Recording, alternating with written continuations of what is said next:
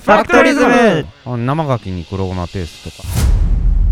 ファクトリズムラディオこんにちは高間です。ご無沙汰しておりますね。2022年のファクトリズムものづくりエンターテインメントの祭りに向けてこの番組も頑張ってやってきております。本日から実はですねゲスト DJ が来てくれています。学生団体八の字の福井くんこんにちは。こんにちは。近畿大学3回生福井です。お願いします。お願いします。福井くんはどういうことをされてる人？はいえっと学生団体八の字という名前で、まあ、はいはい。ボランティア団体の代表をしてます、ええっと八尾を活性化させるために、はいはいまあ、いろんなイベントをやったりとかえ他にもなんかお手伝いとかもやったりしてえいろいろ八尾を活性化できたらいいなって思ってます、はいはいはいはいはい、今日からなんか参加してくれるんですけどどういう経緯で参加してくることになったんですか？そうですね。今年から関わっていこうっていう話になりまして、えでお話をいただいて今日参加させていただいたああそうでって感じですすか。よろしくお願いしますそして今日はですね強力なゲストが来てくださっています創業1883年100年以上続く大阪府八尾市のごまの製造業株式会社和田マンの5代目社長和田武弘さんです。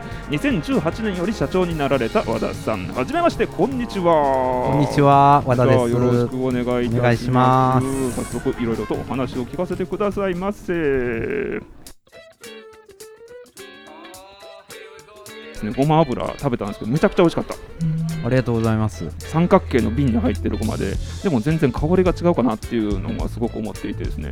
なんか特徴的なところとか作り方に何かあるのかなと思いまして聞いてみたいなと思って、はいありがとうございます。うちのごまはすごくこうこだわり味とかええ。香りっていうところにこだわりを持ってはいはいはい。作らせてもらってましてね。例えばごま油に関しても、はい。まあ原材料にすごくまずこだわってるっていうところと、入り方それから絞り方っていうところ、すべての面で、えーこだわって美味しいものをお届けさせてもらってます、あー。原材料はあの確かホームページを拝見すると国産にこだわってらっしゃるそうですね。お召し上がりいただいたものは、ええ。金ごまというもので金ごまそれのトルコ産のですね、ええ。非常にまあ高品質のものをお試しいただいたかと思うんです、ええ。その三角形の瓶っていうと。あ三角形の瓶。そうそうそう。そうです。私たちごまの中でも国産の原材料に確かにこだわってましてね、ただ、はいあの国産のごまっていうのは、うんあの日本中で出回ってるごまの0.1%もないぐらいの自給率なんですね、はい、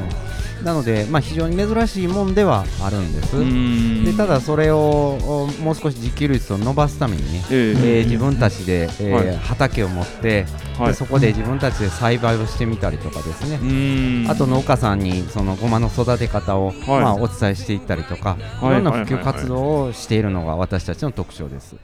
さて、ここでお知らせのコーナー。過去最大規模のものづくりエンターテインメント。今年2020年のファクトリズムはなんと、現在8市60社が参加いたします。2020年は35社、2021年は43社と、着実に大阪・関西万博2025に向けて、参加企業が増えております。今年は堺市の企業さんが大幅に増えており、去年以上にバーアップしたファクトリズムは今年も面白くなることは間違いなし。今年からの新たな取り組みもいろいろ企画中なので、またこのラジオで随時お知らせしていきます。和田さん個人のことにも少し聞いてみたいなと思ったのがですねもともと記者さんでいらっしゃるんでしょうか？そうですね。昔大学を卒業した後はあの新聞,、はい。新聞記者をしばらくやってました、あ新聞記者さんはい、あそうそう。なんかそこがねすごく面白いところでですねえー、と今日はね実は質問が来ておりまして匿名さんからの質問ね。記者さんだったのになんで家業に戻られたのか後継ぎストーリーが知りたいですっていう質問が来てるんですよその辺聞いてもよろしいでしょうか？いいです。はい。あのー実はですね、えーえーと私はその新聞記者をやってた頃は、まあ、えー新聞記者が大好きで、はいはいはいまあ、はい。あの取材っていうことがすごく好きだったんあですね。へえ。でいろんな人に会えますし、はい。自分が書いた記事っていうものがうん。実際に紙の上に載ってそれを多くの人が見てうん影響を受けるっていうことを楽しい仕事としてずっとやってたんです。えー。である時ですね、まあ、ええ。大阪に勤務してたんですけど、はい。まあ、上司から取材に行ってくれ、い。ということで、はいここ行ってほしいって言われたのが和田マンっていう会社って言われたんですよ。おー実家の家業はい、でそこで取材に行ってですね、えはいおじ専務のおじにインタビューをして、えーで私はほとんど自分の実家の自営業の会社のことは知らなかったんですけど、はい。いろんなお話を聞いて、えーまあ、すごい面白いことしてる会社だなと。あいうことをそこで感じた。んですえ面白いー、ですね。でその中で、はいもうこの仕事はなかなか面白いなとうん。いうことで興味が湧いてきて、でそこからしばらくしてで決断したっていう次第です。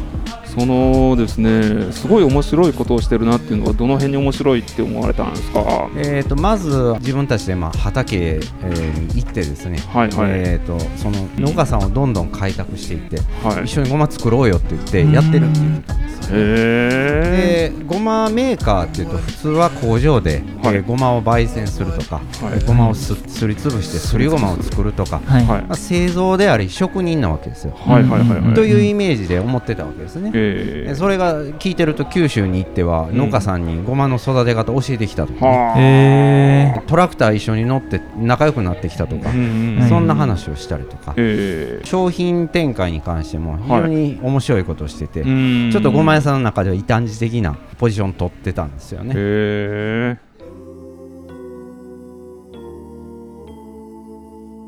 非常に面白いなと、うんこれはこれでクリエイティブな会社だなとすごい思ったんです。そうか。あのごまの生産方法を農家さんに伝授していってごまを作りませんかっていうことをその当時はされていたんですね。そうですね。当時からされていたんですか、そうですね。ああそこに面白みを感じた、そうですね。あだから普通はメーカーっていうとに第二次産業なんですけども、えその生産を栽培をするっていう第一次産業にまで手を出してる。あはい。でおまけに直接まあホームページももうすごい早い段階からホームページを作って直接お客さんとやり取りをして販売するって第三次産業にも手を出してうるん。6次産業化とかっていう話が出るはるか前から今の完全に6次産業をやってるうん。全部手をつけてるわけ。うん。ですねそこは非常に面白かった。おいくつぐらいの時にそれを感じられたんですか？29 9ああ29、はいぐらいまではもうずーっと記者でやっていこうって考えられていた。そうですね。ちなみに記者っていうのは新聞記者でいらっしゃったんですかそうですね。あの産経新聞っていうあ新聞の記者産経新聞の記者でいらっしゃった、あはい。ちなみにそのここへ行ってくださいっていうこの和田マンだっていうのをあの指示されたっていうかその時は上司の方は和田マンさんの跡取りになるかもしれない和田さんっていうことを知ってての指示だったんですか？そうですね。だからあそうなへの。ー経済部の上司の人だったんですけど、えまあここ行ってきてと言いながらちょっとニヤッと笑って。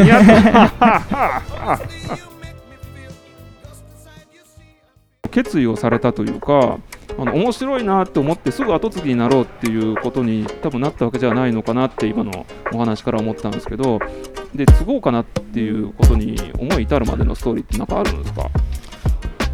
そうですね。ちょうどその時はやっぱり 30, 30歳の時だったんですよね、はいはいはい。30歳ってやっぱり節目だなと思うんですけどええ。やっぱりひ一通りまあ78年その社会人に出て大学を出て卒業して、はい。まあ一通りやってみて、うん。まあ、一回考えてみようかなといろんなことをというところで、まあ、自分の中でもう少しこういうことをやってみたいなっていうのを、まだ形とか言葉にできないんですけどなんとなくあったんですようね。ん。でそんな中で一つはそのお自分の育ってきたところのうん。おまあ商売っていうのをはい。見てみるっていうのは面白いなと、しかもイメージしてた通りのことをやるんじゃなくて、ええ。まあ、なんかいろいろとにかくできそうなかし仕事だなということを感じたということ。うん。じゃあそこに関わってみてもう一歩ステップアップできるようなことをはい。自分がしたいなってできるかもしれないなと、うん。まあ、基本的には主役になりたがりのタイプなので。ああそうだ うんまあ、そういうところもでもう一つははい。仕事を一旦退職してからうん。自分の家業のところ手伝いに入るまで1年半ぐらいはい。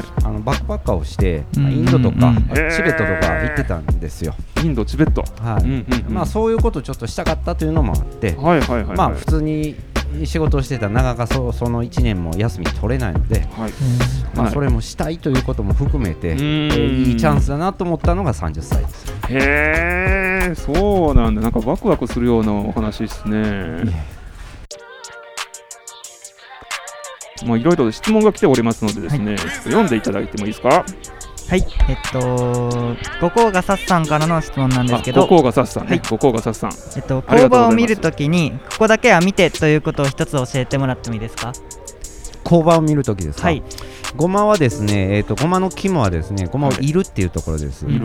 いる。というのは焙煎をするということで焙煎っていうとコーヒーがイメージしやすいんですけど、はい。要するに火を入れるんですね。豆とか穀物に対して火を入れる熱を加えて香りとかそのもの自身から出てくる香りを引き出すことを焙煎っていうんですね、はい。でその焙煎っていうのがやっぱりコーヒーにしたってごまにしたって、はい。でチョコレートでの原料であるカカオにしたってみんな一緒なんです、うん。このいるっていうところがもう最大のポイントです。うん。で私たちはあの職人がですねずーっとその焙煎をする釜、ええ。まあ、言ってる道具ですよね。機械にずーっとつきっきりで、はい。えー、と1度単位でこうごま温度を調整するのが特徴なんですねつまり225度で、えー今回入りました焙煎をしましたと、ええ1分後にごまが出てくるんですけどそれを食べて、うんちょっと濃いなと思ったら、ええまあ、大体3秒から5秒の間に224度にしようとか、うんうんうん。223度にしようとかっていうのをしてすぐ操作をする。っていうのをずーっと一日中繰り返すのが特徴。へえ1度でそんなに変わるもんなん彼全然違う。変わるんだ。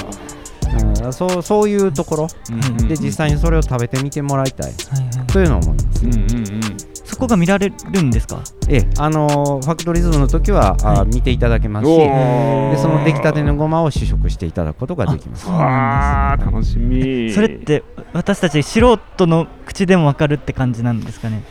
おそらくね分かると思います。へーあのー一度違ったものを2つ順番に食べると、はい。その違いが分かる、うん分かりました。ありがとうございます。うん。焙煎の温度だって。次の質問えっとと匿名さんからの質問です。えっと焙煎したてのごまと数日置いたごまどちらが美味しいですか？とのことです。えーとですねあのーまあ言ったらあ出来たてのご飯と、はい。次の日のまあ冷めたご飯とどっちが美味しいですか？って言ってるのと一緒です。あー。へはい。生ものだと考えてもらうは言わずもがなということですね。そうです。言わずもがな。そうです。焙煎したての方が美味しいに決まってるじゃないかと。まあ。ということですね。やっぱり出来たてですよ。食品食べ物の基本は。あそうなんですね。なるほど。ありがとうごありがとうございます。じゃあ次の質問です。えっと、ゴッホの右さんからの質問です。はい。えっと、今夏のおすすめごまレシピを教えてください。この夏のおすすめごまレシピ。ああーえーとね私はいつも夏になると絶対食べるのがそうめん。はいはいははいのつゆうんに一番香りが良くて特徴のあるのが金ごまっていうののはい。すりごまっていうのがあるんですね、へーものすごい香りがしてナッツみたいな香りするんですけど、うん。そのごまをですね、はい。えーつゆに大さじ2杯ぐらい。はい。はいはいつゆが見えなくなるぐらい。結構結構入れますはい入れね。ますね。でそれをそれでそうめんを絡めるようにして食べる。あへー。ーとものすごい美味しいです。へえもう他のごまには戻れない、あ、そうなんですね。そうめんはあごめんなあ、さいどうぞごめんなさい。金ごまってだけで、そう、本当に違うんですね。えー、とそうですね。それも入れ方がやっぱり違うんですけどあの金ごまっていうのは、はい。あ白ごまとはまた違う品種なんです、はい。ですから金ごまってねあのスーパーマーケットとかにも最近はよく売るようになったんですけど、うん。ありますね。まあ、白ごまとの金ごまの違いってね、うん一般的には皆さん知られていないと思ううんですでこれ品種が違って、はい。白ごまと黒ごまは違うみたいに金ごまっていうのはまた違う品種なんですね、うんうんうんでその香りが良くて、うん。まあ、ナッツのようなあーかぐわしい香りがするのとあと粒が大きくて、うんあと油分が多いのですごくジューシーなあ非常に美味しいごまなんですよ。うん。でそれをこれまたいるのが難しいんですよ。皮が柔らかいので。それをへうまく焙煎して、うんえーその香りをきちんと立たせると、ものすごい香りがよく出ます、ーへー。さてもっと話を聞きたいところなんですがそろそろお時間でございます。次回へ続きます